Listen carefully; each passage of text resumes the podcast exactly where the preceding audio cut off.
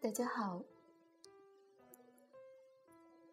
今天要为大家朗读的是《小王子》法音版十一、十二章。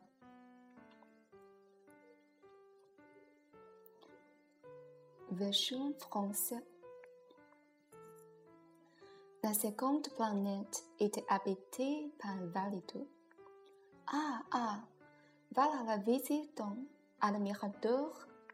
C'est qu'il y de loin de Valito de qu'il aperçut le petit prince.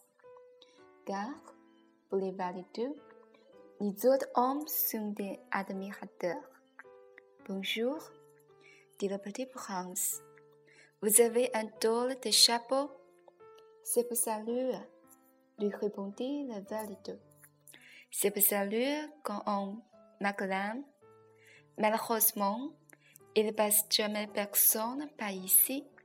Ah oui, dit le petit prince qui ne comprit pas. Frappez des mains l'une contre l'autre, conseilla dans le valideur. Le petit prince frappa ses mains l'une contre l'autre. Le valideur salua modestement en soulevant son chapeau. Ça c'est plus amusant que la visite au roi. C'était en lui-même le petit prince. Et il recommença de frapper ses mains l'une contre l'autre. Le valideur commença de saluer en soulevant son chapeau. Après cinq minutes d'exercice, le petit prince se fatigue de la monotonie du jeu. Et pour que le chapeau tombe, demanda-t-il, qu'il faut-il faire Mais le valideur ne l'entendait pas. Le valideur n'entendait jamais que les louanges. Est-ce que tu m'admires vraiment beaucoup? demanda-t-il au petit prince. Qu'est-ce que signifie admirer? Admirer signifie reconnaître que je suis l'homme le plus beau, le mieux habillé, le plus riche et le plus intelligent de la planète. Mais tu es sur ta planète. Fais-moi ce plaisir, admire-moi quand même. Je t'admire, dit le petit prince en haussant un peu les épaules, mais en quoi cela peut-il bien? T'intéresser et le petit prince s'enfuit. Les grandes personnes sont décidément bien bizarres. C'était-il simplement en lui-même durant son voyage La planète suivante était habitée par un pauvre. Sa visite fut très courte, mais elle plongea le petit prince dans une grande mélancolie. Que fais-tu là? dit-il au pauvre, qu'il trouva installé en silence devant une collection de bouteilles vides et une collection de bouteilles pleines. Je bois, répondit le pauvre, d'un air lugubre. Pourquoi pas-tu lui demanda le petit prince. Pour oublier, répondit le pauvre. Pour oublier quoi? Sentit le petit prince qui déjà le plaisir. Pour oublier que j'ai honte à voir le pauvre en baissant la tête. Honte de quoi? S'informa le petit prince qui désirait le sécuriser. Honte de boire.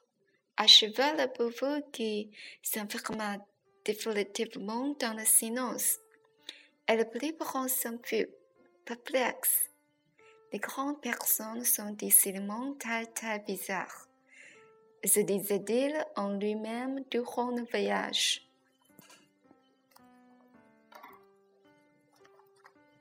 English version The second planet was inhabited by very vain men.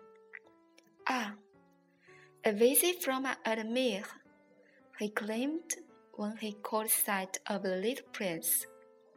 Still at some distance, to vain men, other people are admirers. Hello, said the little prince. That's a funny hat you're wearing. It's for answering acclamations.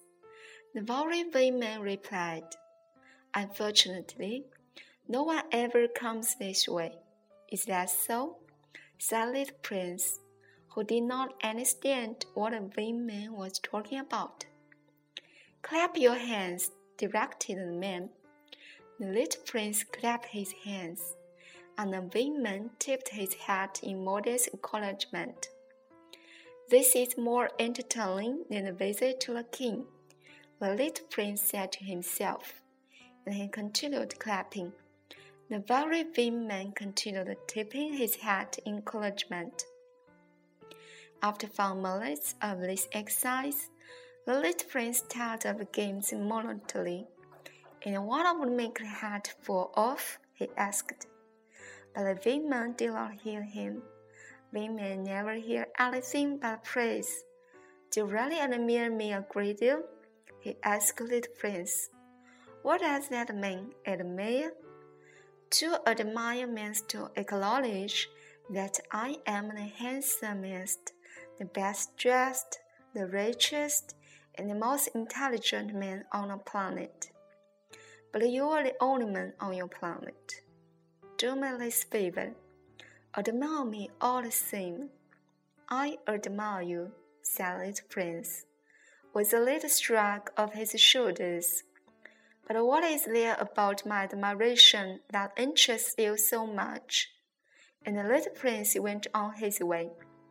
Grown ups are certainly very strange, he said to himself as he continued on his journey.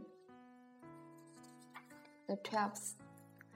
The next planet was inhabited by a drunkard. This visit was a very brief one but it plunged the little prince into a deep depression.